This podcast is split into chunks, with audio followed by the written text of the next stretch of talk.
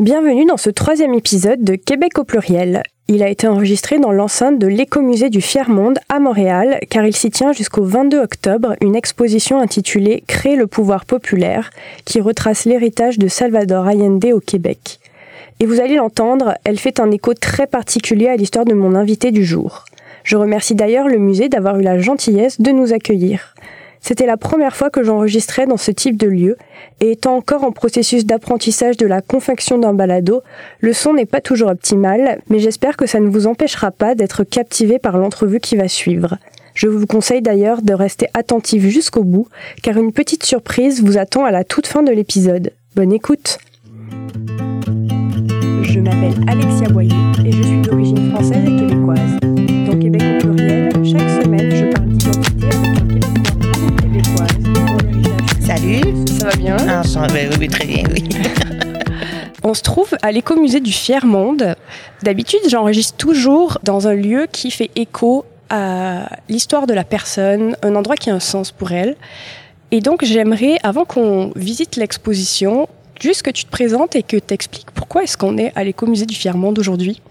Eh bien, euh, mon nom est Nathalie Brigitte Bustos. Euh, je suis une Montréalaise de 46 ans. Euh, mes parents sont nés au Chili, ma sœur aussi, et ils ont dû quitter le Chili en 1974, en 73 pour mon père et en 74 pour ma mère, parce qu'ils sont devenus des réfugiés politiques à la suite du coup d'État contre Salvador Allende. Donc, l'exposition ici, c'est sur l'héritage d'Allende euh, en général, mais particulièrement à Montréal, je pense. Puis, euh, j'ai voulu venir avant, puis après, en- après, je me suis dit non, je vais, je vais découvrir l'exposition avec toi. Super. Eh ben, on s'en va découvrir l'exposition tout de suite. On y va.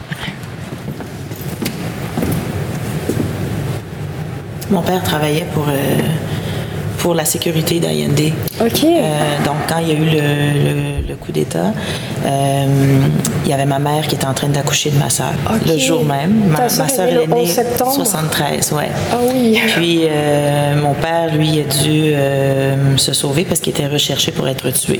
Oui, parce qu'il que- était considéré comme quelqu'un proche de- du gouvernement puis qui supportait les idées nationalistes et tout ça. J'ai vu que Du parti. Le 11 septembre, il y a eu des emprisonnements. Il y a le, Pinochet et, son entourage, ils sont tout de suite passés à l'action. Ah ça? oui, ça a été vraiment euh, très rapide, puis euh, très organisé, puis euh, ça, ça, fait en sorte que, tu comme le, le bouche à oreille s'est passé pour que mon père, justement, sache que lui, il fallait qu'il s'en aille. Puis, euh, ça a pris quelques jours avant qu'il puisse aller voir ma mère à l'hôpital et, euh, et ma soeur. Mais euh, il est vraiment allé, là, comme dans les films, là, avec un chapeau puis une fausse moustache pour, comme, Oh, juste wow. la voir. Puis dire à ma mère, il faut que je me sauve, je sais pas qu'est-ce qui va arriver. Puis c'est la dernière fois qu'ils se sont vus avant quelques semaines. pendant tout ce temps-là, ben, ma mère, elle, a- elle est restée quelques jours à l'hôpital. Puis après ça, elle est allée vivre chez sa belle-mère, donc ma grand-mère paternelle, avec ma sœur. Et sans savoir où était son mari, sans savoir euh, qu'est-ce qui s'était, est-ce qu'il était encore vivant? Euh, elle avait aucune, aucune nouvelle. Donc euh, ça a été pour elle un stress épouvantable parce qu'on voyait dans les nouvelles que les gens disparaissaient. Il y, avait des gens- il y a énormément de morts, mais énormément de gens disparus, donc on considère morts aujourd'hui. Mais au, au Chili, il y, a le, il y a un cimetière euh, qui est le cimetière central, où est-ce que justement il y a toute une portion qui est faite aux disparus du coup d'État. Donc euh, c'est un terrain vague où est-ce qu'il y a des, des croix, des drapeaux, des photos attachées. Il n'y a pas de corps de- d'enterré, mais euh, c'était, ça a été vraiment comme c'est épouvantable. Il y a eu plus de disparus et de morts dans le 11 septembre 73 que dans le 11 septembre 2001, euh, dont on parle euh, encore énormément parce que c'est- plus récent dans l'histoire.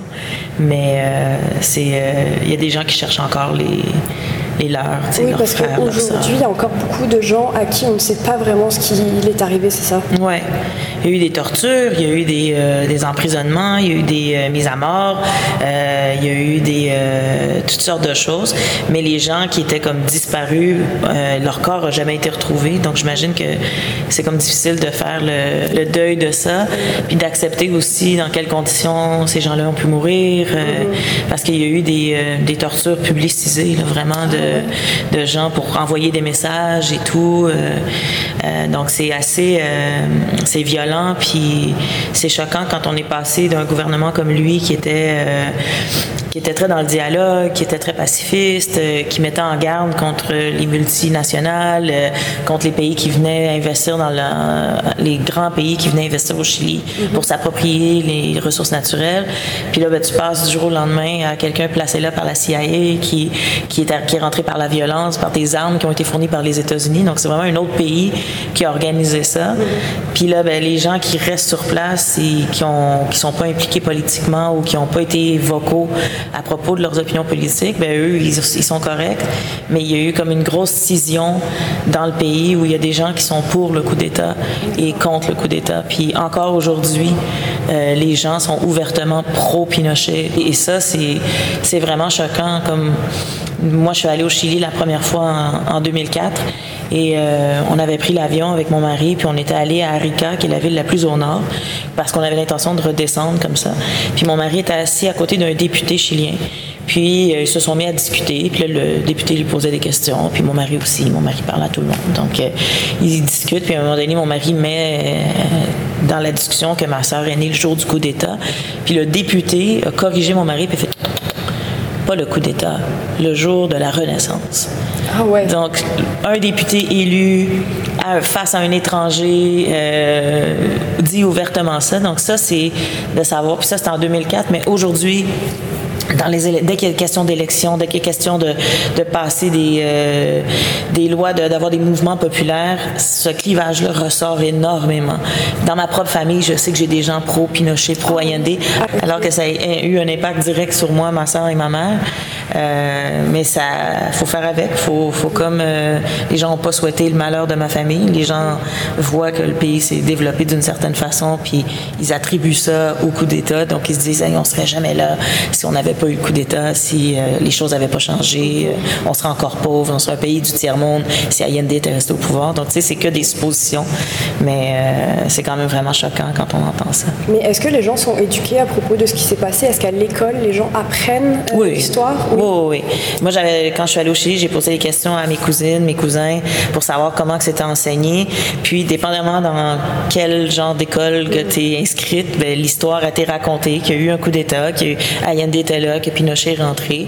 Mais après ça, les conséquences, les façons, ben, c'est là que c'est peut-être un peu brodé euh, selon les opinions de droite ou de gauche de l'institution à laquelle tu étudies.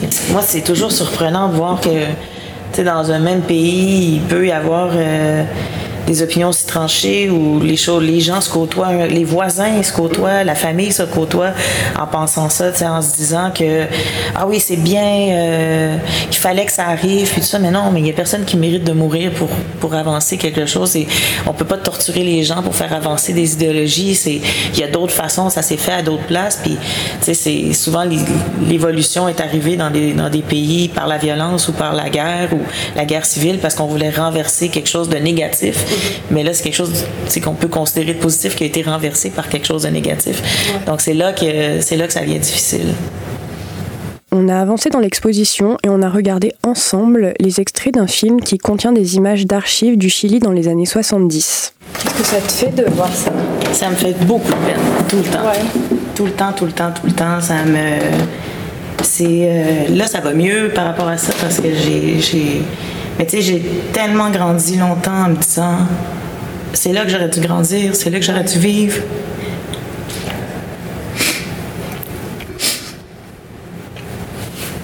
J'imagine que ce film, tu l'avais déjà vu. Oui.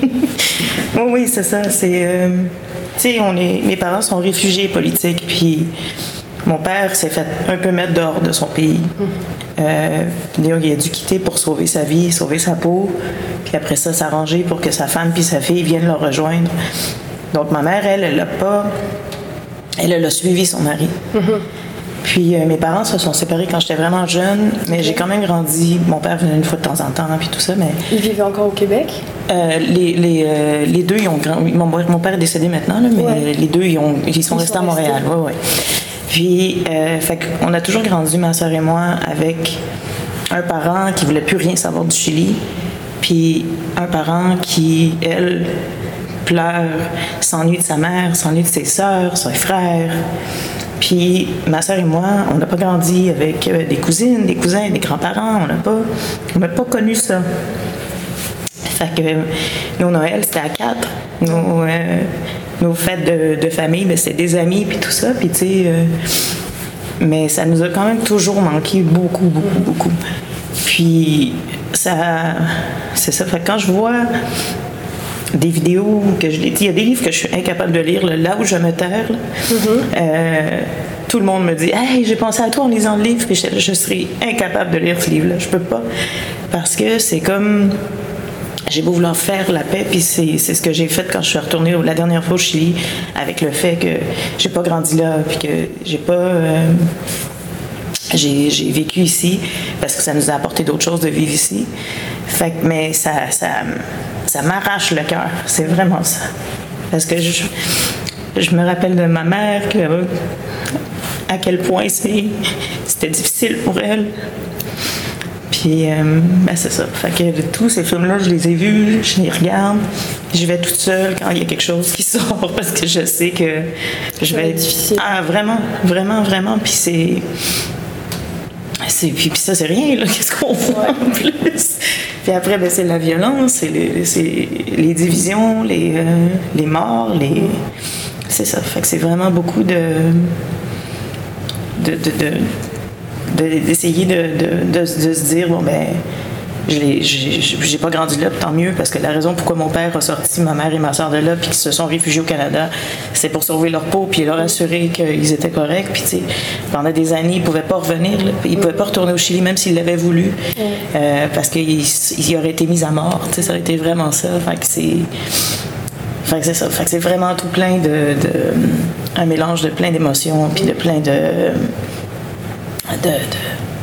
d'amertume, de, regret, de colère, de, tout ça. Fait que c'est comme. Mais bon.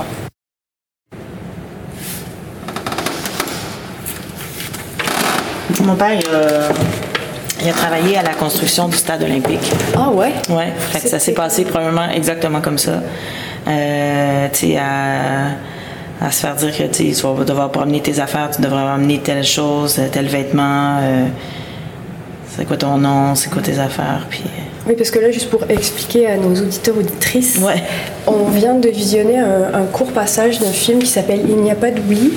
Et on voit un homme chilien qui est en train de se faire embaucher dans une compagnie canadienne. Euh, on voit qu'il comprend l'anglais, mais il ne le parle pas vraiment.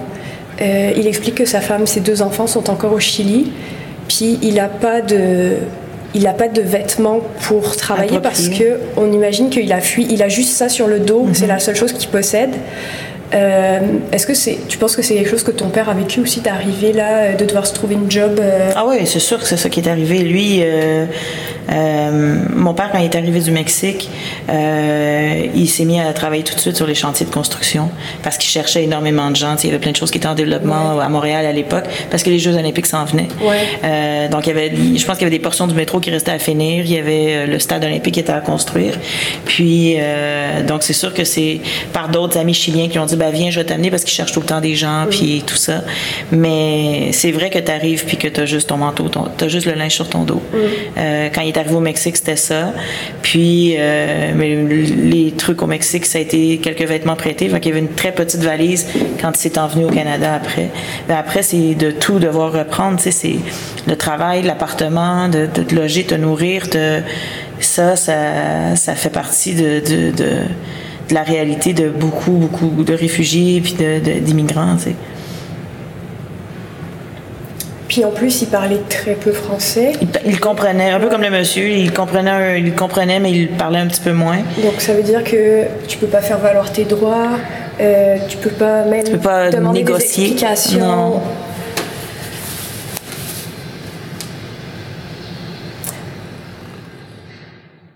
Donc euh, là, on vient de s'asseoir dans le café Esperanto. Après avoir terminé notre visite, qu'est-ce que tu en retiens euh?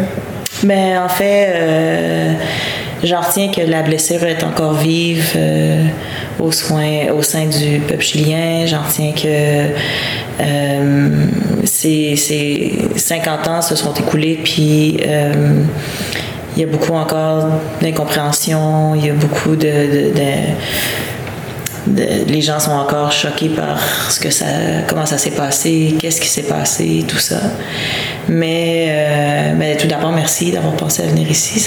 C'était vraiment intéressant. Puis puis il y avait quelques photos de gens. Puis euh, il y a une photo, entre autres, par là, où est-ce que j'avais l'impression que c'était moi qui étais sur la photo. Je voyais des gens qui ressemblaient, des vidéos, des gens qui parlaient, je trouvais qu'ils ressemblaient à ma mère, je trouvais que ma soeur était là aussi, mon père. Puis ça, ça a été vraiment quelque chose qui m'avait marqué la première fois que je suis allée au Chili de voir des gens qui nous ressemblaient. Ah ouais? Ouais. J'avais, je voyais quelqu'un dans la rue, puis je disais à mon mari, puis je regarde comme il ressemble à mon père. Ah, regarde, on dirait ma soeur. Regarde, on dirait ma mère.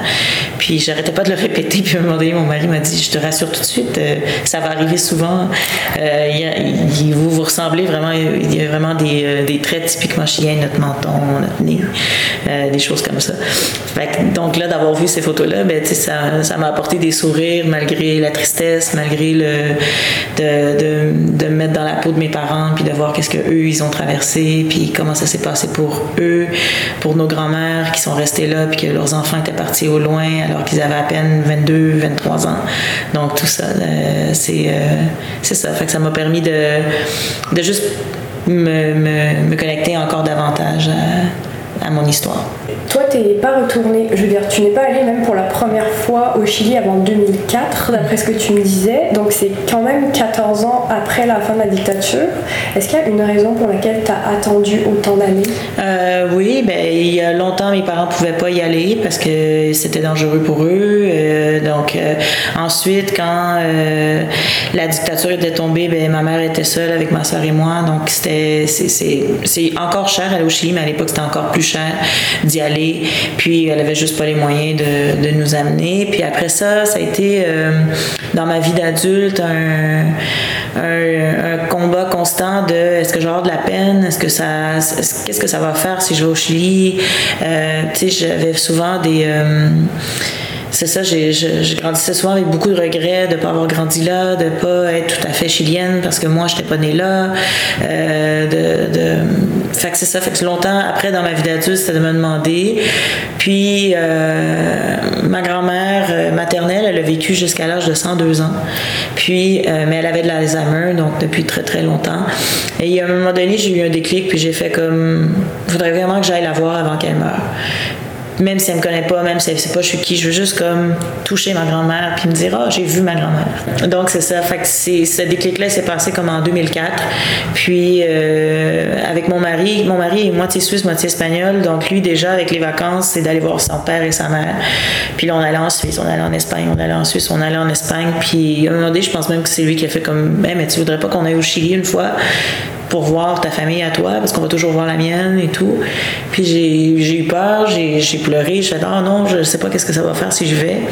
Et finalement, on a pris la décision d'y aller, puis on c'était un, un, voyage aussi pour découvrir le pays comme tel. Parce que toute ma famille à moi est à Santiago. D'accord. Des deux côtés. Donc là, puis il y a des gens à qui on parlait pas à l'époque parce que mon père avait pas reconnecté avec sa famille à lui. Donc je connaissais personne du côté de mon père, donc j'avais juste la famille de ma mère à aller voir. Ses frères et sœurs à elle, puis c'est mes cousines de ce côté-là, mes cousins. Et euh, ben c'est ça. Fait qu'en 2004, on est allé, puis euh, ça a été euh, un mélange de tellement d'émotions que je suis, quand je suis revenue, on est resté trois semaines. Quand je suis revenue, j'étais comme habitée d'autant de sentiments de c'est le plus beau pays du monde euh, à mon cœur puis à mes yeux. Euh, j'ai, l'impression que j'étais chez moi. Moi, quand je parle espagnol, j'ai l'impression que je parle du cœur. J'aime ça. Quand je parle espagnol, j'aime ça pouvoir parler espagnol. Je suis fière de parler espagnol. Je fais des fautes parce que je le pratique pas assez puis tout ça, mais plus ça va, plus plus ça revient. Mais il y a eu toute une partie après mon retour, euh, je te dirais un bon mois et demi où j'ai été bouleversée, puis j'étais euh, triste et à l'envers, puis à me dire euh, justement là, cette stupeur-là de qu'est-ce qui s'est passé, puis pourquoi j'ai pas été là, pourquoi j'ai pas pu connaître ma grand-mère alors qu'elle aurait pu savoir qui je suis, puis tout ça. Fait qu'il y a eu beaucoup d'amertume. Quand je t'ai proposé de venir enregistrer ici, euh, ben, je me doutais que ça allait te toucher parce que je pense que tous les Chiliens et Chiliennes qui mm. sont venus vivre à la suite euh, du coup d'État au Québec, ça va leur parler. Mais j'ignorais que ta famille était aussi touchée euh, par ce qui s'est passé. Et je me demandais déjà, et je me demande encore plus, comment on parle à une petite fille euh, pour lui expliquer ce qui s'est passé, pour lui expliquer l'histoire de sa famille. Mais ma mère, ben c'est ça, c'est comme le, mon père nous le racontait d'une façon que c'était euh, les Chiliens, c'est des cons, euh, c'est un peu barriéré, ils avanceront, ils iront jamais nulle part. Euh, euh, la seule chose qui est bonne au Chili, c'est la nourriture. Mon père nous parlait comme ça du Chili. Puis ma mère, elle, c'était tout le contraire. C'était ma mère, elle, elle, nous parlait en nous disant la seule chose que je peux vous léguer, c'est le fait, c'est le Chili. C'est la seule chose que je peux vous léguer, c'est votre culture, c'est votre votre héritage. Ça va être ça. Ça va être de savoir d'où vous venez, puis comment ça s'est passé. Donc ma mère, souvent, tu sais, c'est puis ma soeur, parce que ma soeur, comme elle est née le 11 septembre, ben, ma mère souvent elle pleurait à la fête de ma soeur parce que c'était comme la journée où sa vie a basculé. Puis là, maintenant, elle pleure plus le 11 septembre. Ma mère, ça va. Mais quand même, ma soeur a eu beaucoup d'anniversaires où elle voyait ma mère pleurer. Fait que ça, ça a un peu dégoûté ma soeur de ses propres anniversaires. Puis de, ça, comment j'ai pas envie de voir maman pleurer. Puis, puis elle en veut pas à ma mère parce qu'elle sait très bien que c'est plus gros qu'elle. Puis tout ça. Mais tu sais, fait qu'il y avait tout ça. Mais le, ma mère, elle nous l'expliquait en nous, en, nous, en nous disant tout ce qu'elle avait laissé derrière sa mère, euh, son père, son. Quand mon grand-père est décédé puis que ma mère était ici, pas d'argent, sans pouvoir aller voir son, sans pouvoir aller aux funérailles de son père, euh, je me souviens qu'elle était vraiment à l'envers. Puis après, euh, quand quand moi je suis allée au Chili en 2004, ben, en fait j'ai passé 2005 parce que c'était pendant le temps des fêtes. Puis quand la dernière journée où j'allais quitter, je, suis allée voir ma grand-mère. Puis ma grand-mère est tombée malade. Elle était comme un peu en convulsion tout ça. Donc, j'ai juste embrassé, puis là, il s'en allait à l'hôpital avec elle. Fait que j'ai pu lui dire bye. Et euh, je suis revenue à Montréal, puis ma mère quittait une semaine plus tard pour aller au Chili pour passer trois mois. Puis elle a passé ces trois mois-là tous les jours à l'hôpital avec sa mère en espérant un peu que sa mère meure pour que ma mère soit là mm. quand ma mère quand ma grand-mère allait mourir. Puis elle est revenue puis ma grand-mère est encore vivante mais malade toujours. Fait que ça pouvait toujours se passer d'une journée à l'autre. Puis quand elle est arrivée je m'en souviens je suis allée la chercher à l'aéroport puis elle, elle débarquait. Puis je l'ai vue tellement fatiguée puis j'ai vu ma mère tellement tous ses traits étaient creusés, puis tout, mais c'était pas, pas des, des traits creusés de, fatigue, c'était des traits creusés de, remords, de, de regret, de, de tristesse, de, comme, de se dire là, ma mère va mourir, puis je suis repartie parce qu'elle travaillait à l'époque, il fallait qu'elle reprenne le travail. Puis elle dit, je suis repartie, puis ma mère va mourir, puis je serai pas là, tu sais, puis tout ça. Fait que ça a été beaucoup ça, me, parler de l'histoire du Chili, me parler, ça a été tout ce qu'elle a laissé derrière. Puis tu sais, quand je te parlais tout à l'heure que mes parents avaient deux visions différentes du Chili, mon père m'avait même déjà dit, je comprends pas pourquoi tu tiens tellement à y aller. Je comprends pas pourquoi tu veux y aller. ta mère a fait de la bouffe chilienne, on a des fruits chiliens ici, c'est pas besoin d'y aller. Puis j'étais là, voyons, papa, euh, Comment tu réfléchis? C'est sûr que je veux savoir, toute notre famille est là-bas. Bof, ouais. Mais tu sais, c'est ça, cette ambiguïté-là entre les deux, c'est de trouver notre place là-dedans puis de se dire euh, comment on y arrive.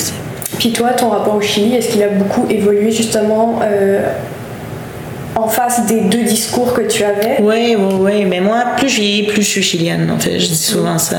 Je me rappelle qu'à l'école, euh, au primaire, j'avais fait une entrevue. On était plein d'enfants issus de l'immigration, puis tout ça. Puis c'était Radio-Canada qui nous avait fait une entrevue radio. Puis, euh, je sais pas ce que les autres avaient dit, mais moi, je me rappelle que j'avais fait mon entrevue. Puis quand j'avais entendu le, résultat à la radio, j'avais été vraiment déçue de moi parce que j'avais dit, moi, je, suis québécoise, euh, je parle français, c'est ici que j'ai grandi, mon pays, puis tout ça. Puis je me rappelle, j'avais, écoute, j'étais petite, j'avais 12, 13 ans, je me souviens plus quel âge que j'avais, mais je me rappelle m'être sentie coupable de faire mais voyons, qu'est-ce que tu es allée dire là? T'es pas, t'es chilienne, pourquoi t'en as même pas parlé? T'as as à peine effleuré ça, puis puis là, ben, je le sais maintenant à 46 ans que c'est parce que je voulais être sûre que de, de, rentrer dans le moule, je voulais pas qu'on me dénigre parce que je venais d'ailleurs. Puis tu sais, je comprends pourquoi j'ai répondu ça, mais à l'époque, je le savais pas.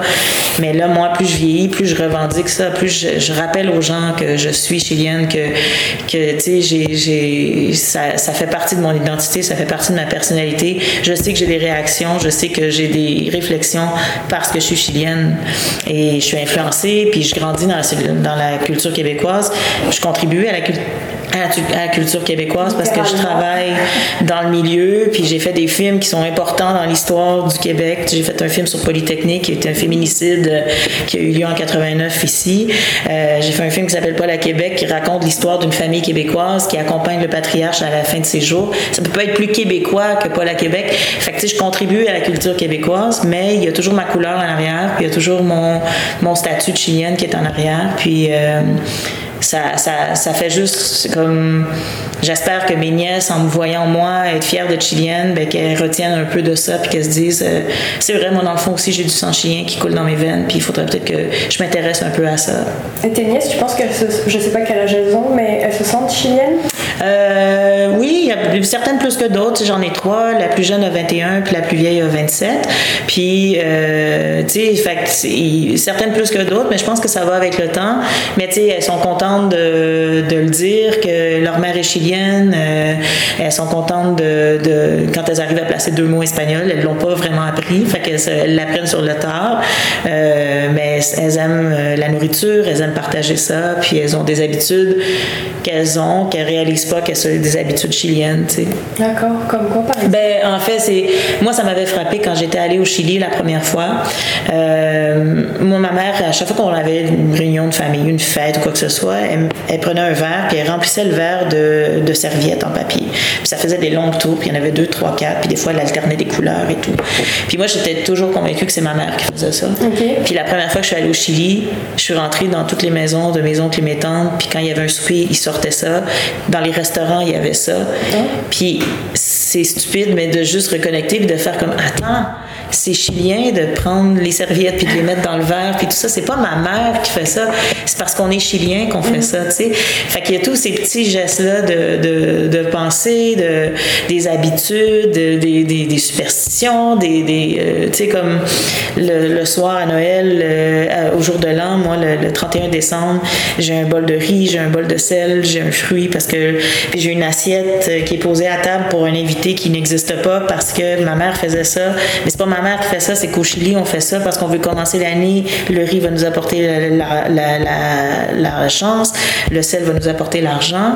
Puis l'assiette de plus que tu mets à table, c'est pour que si au courant de l'année, tu as besoin, parce que toi, quelqu'un pourrait cogner à ta porte, il a besoin de manger, tu vas pouvoir l'asseoir à ta table, tu lui as fait une place. Ben, nous, durant l'année, si on a besoin, quelqu'un va être là pour nous. Sais, euh, d'avoir des billets de papier sur nous quand minuit sonne, au lieu d'avoir de la monnaie, c'est pour éviter qu'on fasse les fonds de tiroir pour, euh, durant l'année. Fait qu'il y a plein de petites habitudes comme ça, qui sont pas ma mère, qui sont chiliennes. Donc ça, ça fait en sorte que, tu mes nièces, elles ont des, billets de papier sur elles le 31 décembre, tu puis mon mari le fait, mon beau-frère le fait, parce qu'ils ont comme embrassé notre culture avec nous. Puis maintenant, j'aimerais te poser ma toute dernière question, qui est la question signature un peu de ce balado. Euh, si tu devais définir ta culture personnelle, citer des objets culturels qui sont vraiment ta culture en tant que personne, qu'est-ce que tu citerais? Euh, des objets précis, ben, on en a parlé tantôt, c'est les, les, les, trucs en, en, cuivre. Comme toute bonne latina, j'ai mon drapeau chilien sur ma voiture, fait que les gens savent que je suis chilienne. Mais après ça, les objets culturels, ça devient euh, autant les relations que, que tu as avec ta famille. Euh, tu sais, je sais qu'il y en a qui sont moins fortunés que moi. Moi, j'ai un, excellent lien avec ma soeur et ma mère. Ma famille, c'est ce qui compte plus que tout au monde. Puis c'est ma mère qui nous a enseigné ça. Puis justement, ma mère était là, on est passé par mille choses. Toi et ta soeur, vous allez vous entendre. Puis ça, ça met comme ma soeur et moi, on a un lien qui est, indestructible. On est soudés à jamais. Euh, puis à tel point que ça a mis une pression sur mes nièces qui nous ont souvent dit Là, moi, j'aurais pas une relation avec mes soeurs comme toi, t'as avec ma tante ou comme toi, t'as avec ma mère. Arrêtez de nous dire ça. Puis là, on était comme Ben voyons, on vous force pas à avoir. Mais tu sais, donc c'est ça qui est comme le qui, est chilien chez moi. Puis, tu sais, c'est sûr que en grandissant ici, en vivant en français, euh, mon père nous a demandé de bien écrire le français, de bien, de bien utiliser. Il a francisé notre nom. On s'appelle Bustos au lieu de Bustos parce qu'il voulait éviter que les gens fassent des fautes dans nos noms. Mais donc, ça, c'est de, perpétuer ça. Puis là, tu, en, en vieillissant, c'est d'écouter de la musique chilienne, c'est de, prévoir un voyage bientôt parce que je vais devoir amener les centres de mon père au Chili. Il y a ce voyage-là qui va être extrêmement difficile, alors que celui du milieu, c'était très bien passé, puis qui m'avait permis de mettre un bon sur bien des blessures.